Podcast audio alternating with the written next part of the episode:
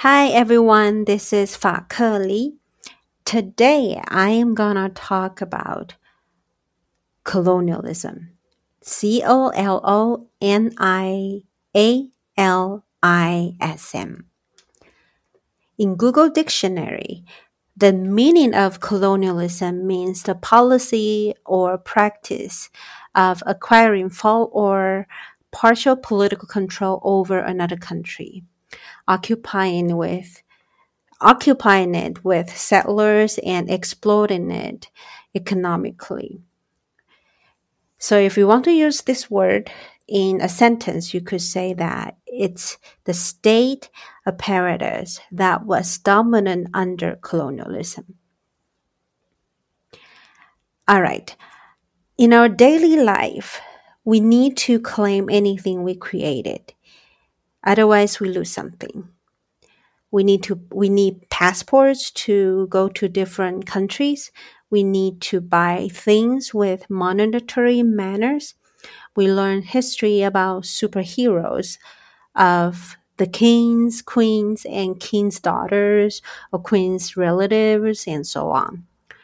Your mom's and neighbors' stories might not matter that much or we learn in school officially about science, philosophy, math, biology, instead of how to know how to cry for our health or how to cry healthily, how to look at what the weather via natural science, how to fight without siblings, without hurting each other. So, and you might think, why are you talking about this? Uh, what's anything to do with colonialism regarding what you just said? So I am saying this just to first guide you to think about the colonialism. I'll share one story about how European knowledge influences the shape of colonialism. If you think colonialism is far from us, then um, you might have different ideas after you listen to today's episode. Or it doesn't change your ideas, but it gives you some kind of perspective of it. But at least for me, my argument would be colonialism is everywhere. Why do I think it's everywhere? Let me just restate what I just say in our daily life. We need to claim anything we create, otherwise, we lose something. And we need passports to go to different countries. We need to buy things with monetary manners. Or we learn history about superheroes of the kings, queens, and kings' daughters or queens' relatives. Our moms and our neighbors' stories might not matter that much and we learn in school officially, quote unquote, officially science, philosophy, math, biology, instead of how to cry healthily, uh, healthily, how to look at weather via natural science, how to fight without hurting our siblings or hurting others. All right. So let me start with a story about how European knowledge influences the shape of colonialism. Again, uh, this is the knowledge, the stories from the book. It's called Colonialism in Global Perspective. The author said, in 1735, Swedish medical doctor and botanist Carl Linnaeus published his classification system. The system categorized plants, animals, and minerals, and so on. Also, he called this the general system of nature. The scholar tried to map and describe ecological ex- existence within a total cos- cosmological order. He developed an open-ended naming system using numerous diminutive and compound words from Latin and Greek. And again, the author in the book, Colonialism in Global Perspective, keeps saying about the Swedish scholar's story. Later, many young Swedish naturalists rose up and they soon became the apostles of Linnaeus. They traveled to North America and South America and to parts of Asia, Africa, Australia, and the Middle East. So far, the story sounds how it is, and you probably you probably think that this is how we learned the world. Nothing too strange. You might think that. Let's move on. And in this book again, the author said quote unquote, this is the quote. They were on missions to read the science of nature and to name and describe the, the order and arrangement of natural life across the seven seas. Swedish seaborne scientists made use of the ex- extensive trading and naval networks of European joint stock companies and oceanic militaries. Aboard the ships of the Swedish East India Company. Sounds familiar? The Dutch East India Company and the British Royal Navy. These mercenary scientist eagerly incorporated more and more of the world's flora and fauna into Linnaeus' general system of nomenclature. They also wrote descriptions of the different human societies they encountered, arranging them in a hierarchy from those supposedly most closely adjacent to apes to those close to the angels. Africans were identified as among the lowest savage races, according to European Afrophobic describing going all the way back to the time of Aristotle. Okay, this is all from the book. I'm just telling you how that the kind of the part uh, part of the European colonial history. All right, goes back to the quote. The author said, meanwhile, Europeans saw themselves as the best exemplars of Homo sapiens and closest to the gods. Okay, sounds crazy. Let me stop here. So far, what do you think? If there, if uh, there's many bells or any sounds ringing in your head, you are not alone. You might be on the path that I'm talking about. If you think that it still sounds the way it should be, let's stop here and talk about colonialism. You might Find out how you think all this sounds the way it should be might be because colonialism is closer to you than you think they should stay in the history book. Let's review the word colonialism again. All right. Let uh, just review again and let me just start with the Google Dictionary again. It said that it says that the colonialism is the policy or practice of acquiring full or partial political control over another country, occupying it with settlers and exploiting it uh, economically. So is colonialism colonialism really close to us? Think about it. Around you, what is the policy? That control over your country, your place, or your community.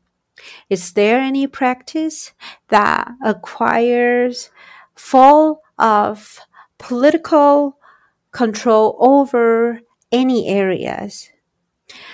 Is there anything that occupies your place with settlers, different people, uh, people, different peoples from different places, and are you exploiting any place economically, or you, are you exploited by someone economically. So, are we far from colonialism? You can think about it, or you can say that it's still far from me. But if you decide that we are not far from it and there is a way to get out of it, or can we, you might question it, then you are on the way with me to think about decolonizing things. According to an indigenous scholars, again, I'm introducing you to some kind of concepts. Uh, Linda Smith wrote a book, Decolonizing Methodologies. She said colonialism became imperialism's outpost. It's, it became imperialism's basin, kind of, and and be, where that grows something out of it. And also, she said that colonialism is the fort and the port of imperial outreach. She continued saying, colonial outposts were also cultural sites which preserved an image or represented an image of what we what the west or civilization stood for. It doesn't have to be the west. We could say some any kinds of colonial power, imperial form, imposed on marginalized or minority communities, groups, or places. And she further stated, the author of the book, Decolonizing Methodologies, she said that colonialism was in part an imagine of imperialism a particular realization of the imperial imagination. Okay, again, if you are confused in the jargons, or you're thinking, ah, what colonialism really is, um, FaKeLi, you're really talking about too many concepts that it's just too academic. What is decolonization?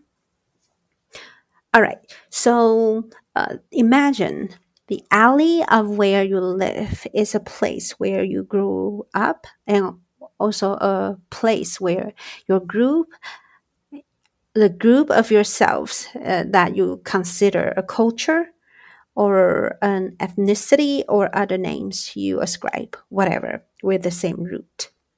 One day, another alley's people came and made many adjustments rules and laws to be the leader and rule over your alley gradually and gradually.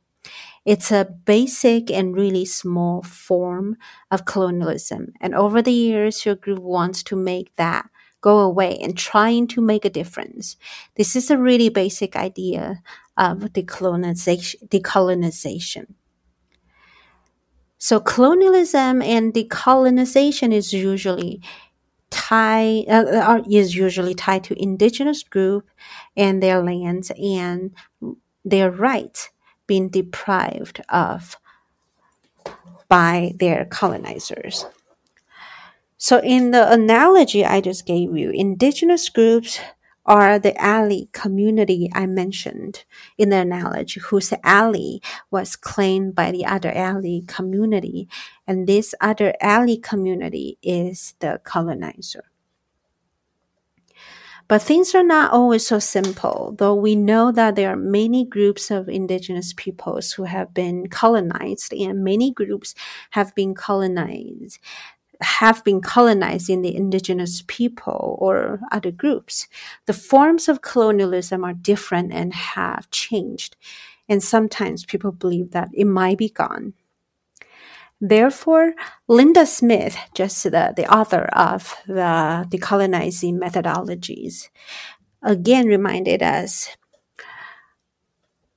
okay, this is her quote a constant reworking of our understandings of the impact of imperialism and colonialism is an important aspect of indigenous cultural politics and forms the basis of an indigenous language of critique. So what I am thinking about this quote, it means that colonialism and it is always changing and how to decolonize is also ever changing. It's the reworking. We always have to be critical of ourselves, of the powers that imposed on us, and remind us that how we cannot repeat the power perpetuate the oppression. And still, still Smith quote, she says, within this critique, there have been two major strains, two major ideas or two major issues that we need to think about. Just need to think about. One is a notion of authenticity. About the authenticity, Smith Smith thinks that it's a time is of a time before colon, colonization in which we were intact as indigenous peoples. We had absolute authority over our lives. We were born into and lived in a universe in, in a universe which was entirely of our making. However, she continued to say, we did not ask, need, or want to discover, discover by Europe.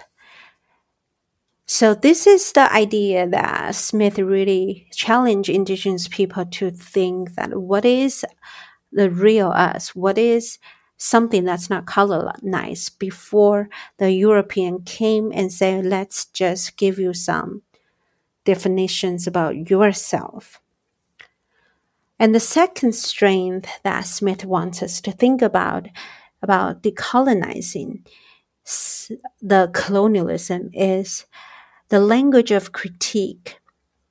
That demands we need to have an analysis of how we were colonized, of what has meant in terms of our immediate past and what it means for our present and future.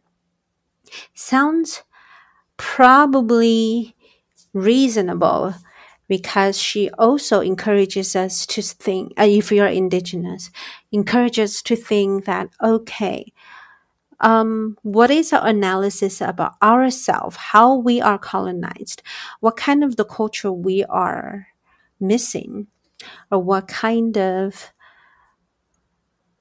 ideologies, thinkings from our ancestors that are gone, what they are in the past and what they really mean about our present and future. And then she elaborated the two strength, strains that would be authenticity and then the analysis of how we are colonized regarding our present and the future. These two strains intersect but what is particularly significant in indigenous discourses is that solutions are posed from a combination of the time before, colonized time, and the time before that, pre colonized time. So decolonization encapsulated both sets of ideas. Let me say that again. The reason that she said, I know we should be careful, we should really think about the essence of our authenticity as an indigenous to decolonize. Also, another thing we need to be uh, value is how just really, just really to analyze how we are colonized. These two things are really important, but she also warned us they are also intersect, intersected because indigenous discourses so far that means indigenous studies or indigenous issues that we are trying to discuss is about is that solutions are posed from a combination of the time before so from the time before that would be colonized time and the time before that that would be called pre-colonized time. She's asking us to think about the colonized time and the pre-colonized time. To be honest, seriously, uh, I'm not saying that she's all right, right, or she she is something totally about the truth. I'm just giving you a kind of a theoretical framework and you can decide how to analyze it. I have my own analysis. I do agree partially about what she says that we need to be careful of the, or we need to analyze the colonized time and a pre-colonized time. As an indigenous woman right now, especially uh, I'm an indigenous woman who was born in colonized time. To be honest, I have no idea about what pre colonized time for me. That will be the time of my ancestors. So that might be a little bit um, feedback, or I could say a little bit pushback about Linda's ideas about uh, of pre-colonized time. It's really hard, really hard for us to try to describe it, even imagine it. We can always find um, the trails, the little things, the trails from the textbook, from the historical event. But meanwhile, trying to tell ourselves that be cautiously analyze it and study it instead of totally believe because we don't know what kind of knowledge will be colonized. All right, again, um, imagine, I'm inviting you to imagine again. When you are born, are you already in another group of control? And are, can you distinguish your root from the root where you grew up? It's a hard, it's really hard to tell what your culture really is if you're colonized can we also really decolonize? I won't give you a simplified answer because I have not had answers yet. I know sometimes we like a clear guideline, but this is what I also want to portray and want to uh, show that sh- want to show what a critical thinking is, we might need to learn how to be comfortable with complex issues. And sometimes complex issues are accompanied by answers that might hard to have a, that might hard to look for, to find out, or it's really hard to just simplify it when we do critical thinking. Do you think we are far from colonialism? Going back to the topic I'm gonna to let you tell me, or you, you can decide. What's the point to understand colonialism? Some people might just ask me that question, or they ask themselves, what, what's the point? Um, maybe it's not repeating and regenerating the power struggle. Maybe that might be my suggestions. Or maybe it's because we, uh, thinking of colonialism, we can question what any what the forms of power or what any powers that you're in. Is there anything that we can fight or you can maneuver? What for? And some people might ask does knowing colonialism raise my salary? I don't know.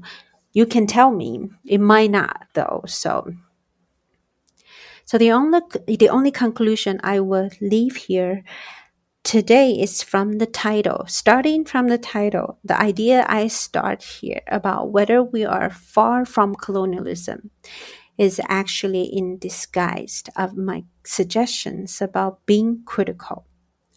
What is being critical?